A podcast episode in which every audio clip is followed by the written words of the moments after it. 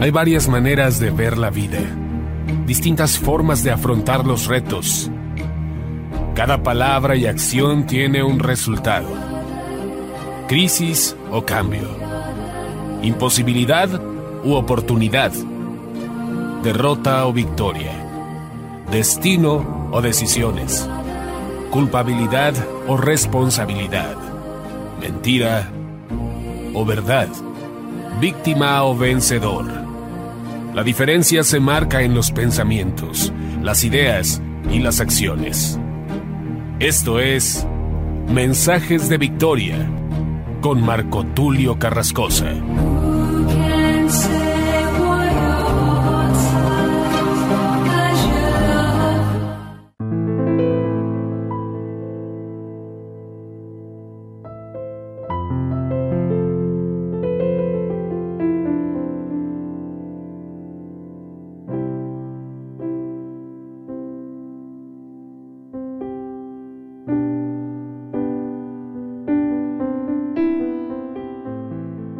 Bendiciones a todos, amados hermanos y amigos. Me da mucho gusto saludarles nuevamente a través de la radio, a través de internet. Hoy les quiero compartir un nuevo episodio de esta serie que ya está llegando a su final. Estos son los últimos cinco episodios de la serie denominada El poder y la dimensión de lo profético. En esta serie estuvimos hablando de diferentes temas, lo que es profecía, lo que no lo es, acerca de los falsos profetas, acerca de la importancia de la profecía y también hablamos de que hoy en día ya no hay profetas como tales. No hay profetas como en el Antiguo Testamento. El último profeta fue Juan el Bautista. Pero sí, la iglesia hace el papel de profeta en la tierra. Toda la iglesia como cuerpo de Jesús, como cuerpo de Cristo. Y hay algo que se llama don profético. Cuando nosotros recibimos el don profético, podemos profetizar en base a lo que ya está escrito, no fuera de lo que está escrito, y esta profecía tiene que concordar con lo que han señalado los profetas, pero principalmente con el testimonio de Jesús. Si hay una profecía que no concuerda con la escritura, debe ser desechada, y también la profecía debe cumplirse al pie de la letra, para que pueda ser reconocida como profecía. Hoy quiero hablarte acerca de un personaje muy importante en la Biblia. Él no solamente fue el primer rey de Israel, sino también es un personaje que tuvo una gran historia. Desafortunadamente no se comprometió verdaderamente con Dios y entonces hay un momento en su vida donde él es desechado para ser rey. Esto nos habla de la importancia de darle el valor a la palabra de Dios y perseverar en su palabra, porque si nosotros no le damos importancia a su palabra, entonces podemos ser desechados sin darnos cuenta. Recordemos lo que le pasó a Sansón. Sansón ya no tenía la unción y él pensaba que la tenía. Saúl fue desechado, aunque todavía era rey, pero ya Dios lo había desechado para que no fuera rey. Hay mucha gente que hoy en día piensa que Dios está con ellos, pero ellos han roto su relación con Dios cuando han predicado, cuando han promovido enseñanzas que no están acorde a la palabra de Dios. Es por esto muy importante que nosotros podamos reflexionar en la vida precisamente del rey Saúl. Vamos a ir a la escritura quiero que leamos lo que dice primer libro de Samuel capítulo 10 versículo 1 en adelante. Dice la escritura en el nombre poderoso de Jesús. Tomando entonces Samuel una redoma de aceite, la derramó sobre su cabeza y lo besó, y le dijo, ¿No te ha ungido Jehová por príncipe sobre su pueblo Israel? Hoy después de que te hayas apartado de mí, hallarás dos hombres junto al sepulcro de Raquel en el territorio de Benjamín, en Celsa, los cuales te dirán, las asnas que habías ido a buscar se han hallado, tu padre ha dejado ya de inquietarse por las asnas, y está afligido por vosotros diciendo, ¿qué haré acerca de mi hijo? Y luego que de allí siga más adelante y llegues a la encina de Tabor, te saldrán al encuentro tres hombres que suben a Dios en Betel llevando unos tres cabritos, unas tres tortas de pan y el tercero una vasija de vino. Más adelante dice en el verso 5, Después de esto llegarás al collado de Dios donde está la guarnición de los filisteos, y cuando entres allá en la ciudad encontrarás una compañía de profetas que descienden del lugar alto, y delante de ellos salterio, pandero, flauta y arpa, y ellos profetizando. Versículo 6. Entonces el Espíritu de Jehová vendrá sobre ti con poder, y profetizarás con ellos, y serás mudado en otro hombre. Es muy importante señalar que cuando el Espíritu de Dios viene sobre nosotros, no todos tenemos la misma manifestación del Espíritu Santo. Algunos hablan en lenguas, otros profetizan, otros tienen dones de milagros. No todos tenemos las mismas manifestaciones, sin embargo, es el mismo Espíritu. Hay algunas iglesias, algunas congregaciones que enseñan que para recibir el don del Espíritu Santo es necesaria la señal de las nuevas lenguas. Esto no es así, porque no todos hablaron en lenguas. No todos tienen el don de lenguas, esto lo expliqué en otro episodio, pero sigamos adelante con lo que dice primer libro de Samuel capítulo 10. Dice claramente en el versículo 6 que será mudado en otro hombre y profetizará el rey Saúl. Obviamente en este pasaje todavía Saúl no era rey, había sido ungido para ser rey. Versículo 7. Y cuando te hayan sucedido estas señales, haz lo que te viniere a la mano. Qué interesante que se menciona la palabra señales. Son señales. El profetizar es una señal. El hablar en lenguas es una señal. Cuando te hayan sucedido estas señales, haz lo que te viniere a la mano, porque Dios está contigo. Luego bajarás delante de mí a Gilgal, entonces descenderé yo a ti para ofrecer holocaustos y sacrificar ofrendas de paz. Espera siete días hasta que yo venga a ti y te enseñe lo que has de hacer. Qué interesante que Samuel es el que le da la guianza a Saúl. Sin embargo, Saúl no se sujetó a las palabras que muchas veces el profeta Samuel le trajo a Saúl. Veamos lo que dice versículo 9. Aconteció luego que al volver él la espalda para apartarse de Samuel, le mudó Dios su corazón y todas estas señales acontecieron en aquel día. Y cuando llegaron allá al collado, he aquí la compañía de los profetas que venía a encontrarse con él. Y el Espíritu de Dios vino sobre él con poder y profetizó entre ellos.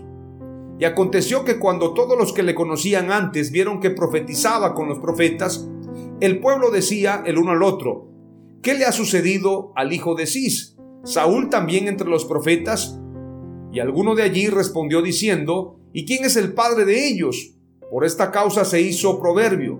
También Saúl entre los profetas, y cesó de profetizar y llegó al lugar alto. Los que conocían a Saúl no lo conocían como profeta, sin embargo, cuando llegó el Espíritu Santo, Saúl profetizó y entonces los profetas que estaban en ese lugar decían, Saúl entre los profetas, estaban impresionados. Es que cuando el Espíritu Santo se derrama sobre toda carne, nadie se puede quedar sin profetizar, sin hablar en lenguas.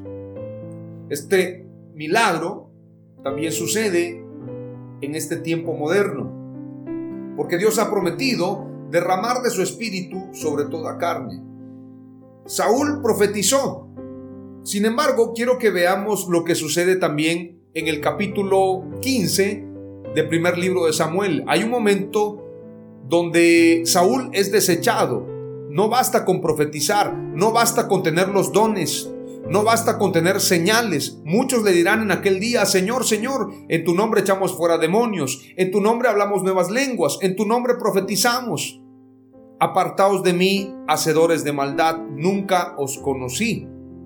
Veamos lo que dice la escritura en primer libro de Samuel capítulo 15, y te recomiendo que leas todo el capítulo. Sin embargo, yo solamente te voy a leer exactamente lo que dice el pasaje en el versículo 17. Y dijo Samuel, aunque eras pequeño en tus propios ojos, ¿no has sido hecho jefe de las tribus de Israel y Jehová te ha ungido por rey sobre Israel? Y Jehová te envió en misión y dijo, Ve, destruye a los pecadores de Amalek y hazles guerra hasta que los acabes. ¿Por qué pues no has oído la voz de Jehová, sino que vuelto al botín, has hecho lo malo ante los ojos de Jehová? Qué interesante que la mayoría de gente que se perdió, la mayoría de gente que se pervirtió, fue precisamente por un premio, por un botín. Recordemos que Jaycee toma los tesoros de Namán. Eliseo los rechaza, pero Jaycee los toma y entonces la plaga viene sobre él. Cuando se da el anatema, en una de las batallas de Josué, también el que toma del anatema toma precisamente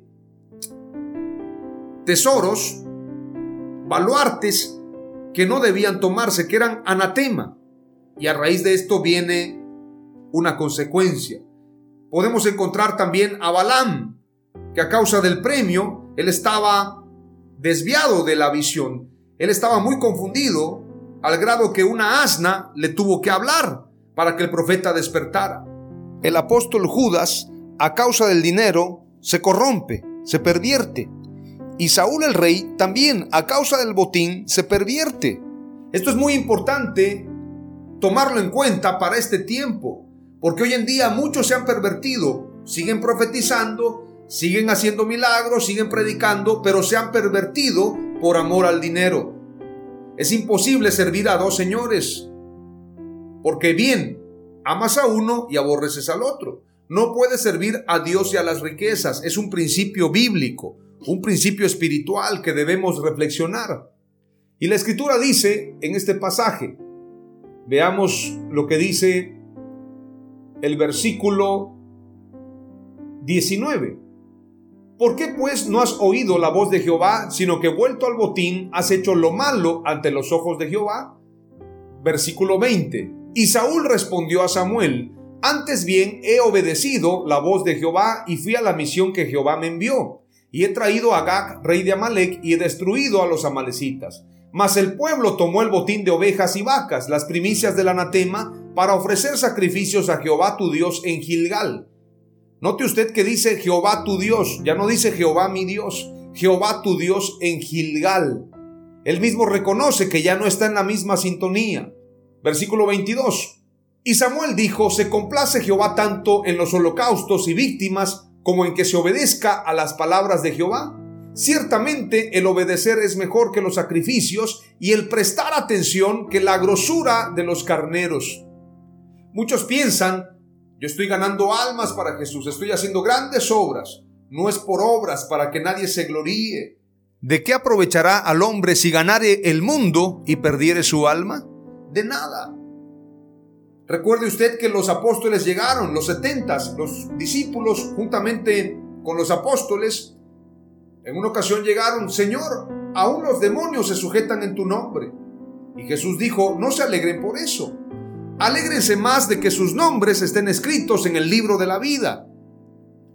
Es decir, lo más importante no son las señales, no son los sacrificios, lo más importante es la obediencia, Veamos lo que dice la escritura en el versículo 22, en la última parte dice, Ciertamente el obedecer es mejor que los sacrificios y el prestar atención que la grosura de los carneros. Porque como pecado de adivinación es la rebelión y como ídolos e idolatría la obstinación, por cuanto tú desechaste la palabra de Jehová, él también te ha desechado para que no seas rey. Saúl ya había sido desechado, a causa de haber ignorado, de haber desechado la palabra de Dios. Por cuanto tú desechaste la palabra de Jehová, Él también te ha desechado para que no seas rey. Entonces, ¿qué es más importante? ¿Profetizar? ¿Qué es más importante? ¿Los sacrificios o la obediencia? ¿O el guardar la palabra de Dios? ¿Qué es lo más importante? Obviamente, guardar la palabra de Dios. Ahora, si reflexionamos en otros pasajes, si seguimos leyendo, vamos a encontrar en el primer libro de Samuel, en el capítulo 16, vamos a encontrar cuando Samuel unge a David, cuando David toca para Saúl. En el primer libro de Samuel 17, David mata a Goliat.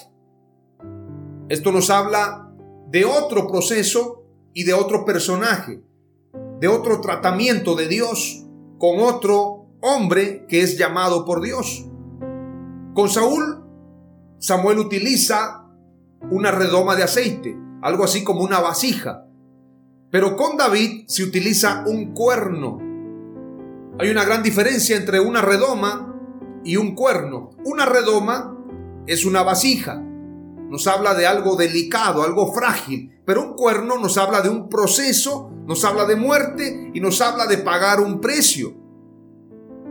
Aquí hay una gran enseñanza también en la unción, en la manera en la que tú fuiste ungido, en la que tú fuiste llamado. David aprecia la unción por su proceso. Sin embargo, Saúl no valora la unción porque no tuvo un proceso como el de David. En primero de Samuel capítulo 18 hay un pacto de Jonatán con David y se da este momento de celo de Saúl hacia David, porque las mujeres, las doncellas cantaban. Saúl mató a mil y David a sus diez mil. Entonces el celo de Saúl contra David se enciende en su máximo nivel y Saúl se convierte en un enemigo de David y quiere matarlo. Ahora yo quiero mostrarte lo que dice la escritura en primer libro de Samuel capítulo 19, versículo 18 en adelante, dice la escritura. Huyó pues David y escapó, y vino a Samuel en Rama y le dijo todo lo que Saúl había hecho con él. Y él y Samuel se fueron y moraron en Nayot. Y fue dado aviso a Saúl diciendo, He aquí que David está en Nayot en Rama. Entonces Saúl envió mensajeros para que trajeran a David, los cuales vieron una compañía de profetas que profetizaban y a Samuel que estaba allí y los presidía. Y vino el Espíritu de Dios sobre los mensajeros de Saúl y ellos también profetizaron. Cuando lo supo Saúl, envió otros mensajeros, los cuales también profetizaron. Y Saúl volvió a enviar mensajeros por tercera vez y ellos también profetizaron. Entonces él mismo fue a Rama y llegando al gran pozo que está en Secú, preguntó diciendo, ¿Dónde está Samuel y David? Y uno respondió, he aquí están en Ayot en Rama. Versículo 22. Entonces él mismo fue a Ramá y llegando al gran pozo que está en Secú, preguntó diciendo, ¿dónde están Samuel y David? Y uno respondió, he aquí están en Ayot en Ramá. Y fue a Nayot en Ramá y también vino sobre él el Espíritu de Dios y siguió andando y profetizando hasta que llegó a Nayot en Ramá y él también se despojó de sus vestidos y profetizó igualmente delante de Samuel y estuvo desnudo todo aquel día y toda aquella noche. De aquí se dijo, también Saúl entre los profetas. Qué interesante que Saúl ya había sido desechado. Saúl ya era atormentado por malos espíritus. Sin embargo, Saúl todavía profetiza en Ramá. En este lugar muy interesante, Nayot en Ramá, un lugar donde se reunían los profetas, un lugar donde sucedían grandes prodigios y señales. Saúl sigue profetizando. Esto concuerda con lo que dice la escritura en Romanos capítulo 11, versículo 29 en adelante, porque irrevocables son los dones y el llamamiento de Dios. Pues como vosotros también en otro tiempo erais desobedientes a Dios, pero ahora habéis alcanzado misericordia por la desobediencia de ellos. Así también estos ahora han sido desobedientes para que por la misericordia concedida a vosotros ellos también alcancen misericordia. Está hablando de judíos y gentiles. Sin embargo, el versículo 29 hace hincapié en que irrevocables son los dones y el llamamiento de Dios. Los dones no se pueden quitar, no pueden ser revocados. No son revocables, son irrevocables. Lo que Dios te dio, Él no te lo puede quitar. Segunda de Timoteo capítulo 2 versículo 11 en adelante dice, palabra fiel es esta, si somos muertos con Él, también viviremos con Él. Si sufrimos, también reinaremos con Él. Si le negaremos, Él también nos negará. Atención al versículo 13. Si fuéramos infieles, Él permanece fiel él no puede negarse a sí mismo.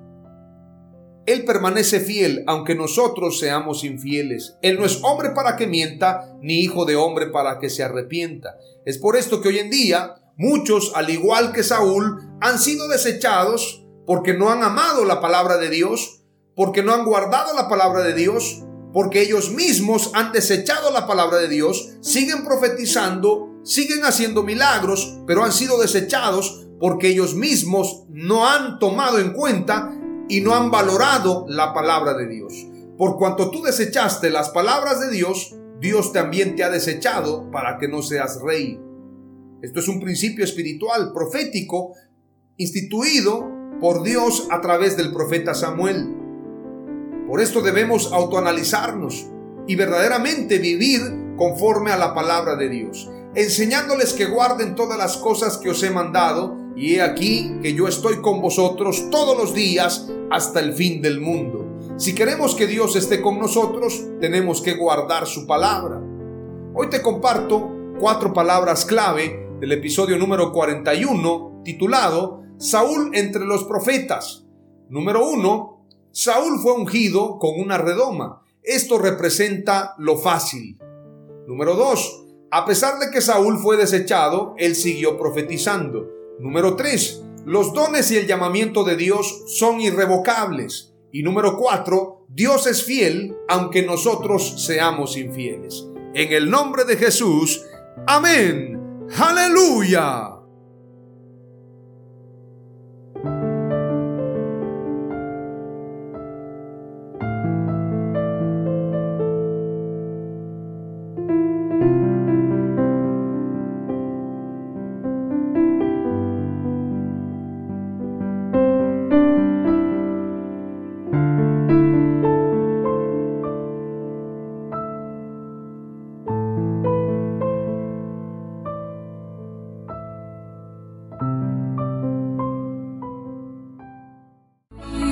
Esto fue Mensajes de Victoria con Marco Tulio Carrascosa. Gracias por escucharnos y seguirnos en nuestras redes sociales. Si deseas invitarnos a tu ciudad, escríbenos por inbox o al WhatsApp 961 66 882 99 961 66 882 99.